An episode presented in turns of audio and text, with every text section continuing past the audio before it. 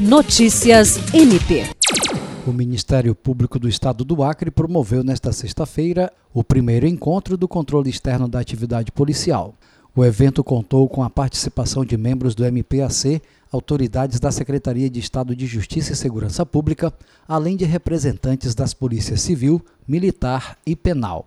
O Procurador-Geral de Justiça Danilo Lovisaro do Nascimento fez a abertura do evento, destacando a relevância da temática discutida. Na ocasião, a titular da Promotoria Especializada de Controle Externo da Atividade Policial, promotora de Justiça Maria Fátima Ribeiro, ministrou uma palestra abordando a necessidade do diálogo entre instituições para pensar em caminhos que visem garantir uma atuação policial sem excessos, respeitando os direitos fundamentais. Jean Oliveira, para a Agência de Notícias do Ministério Público do Estado do Acre.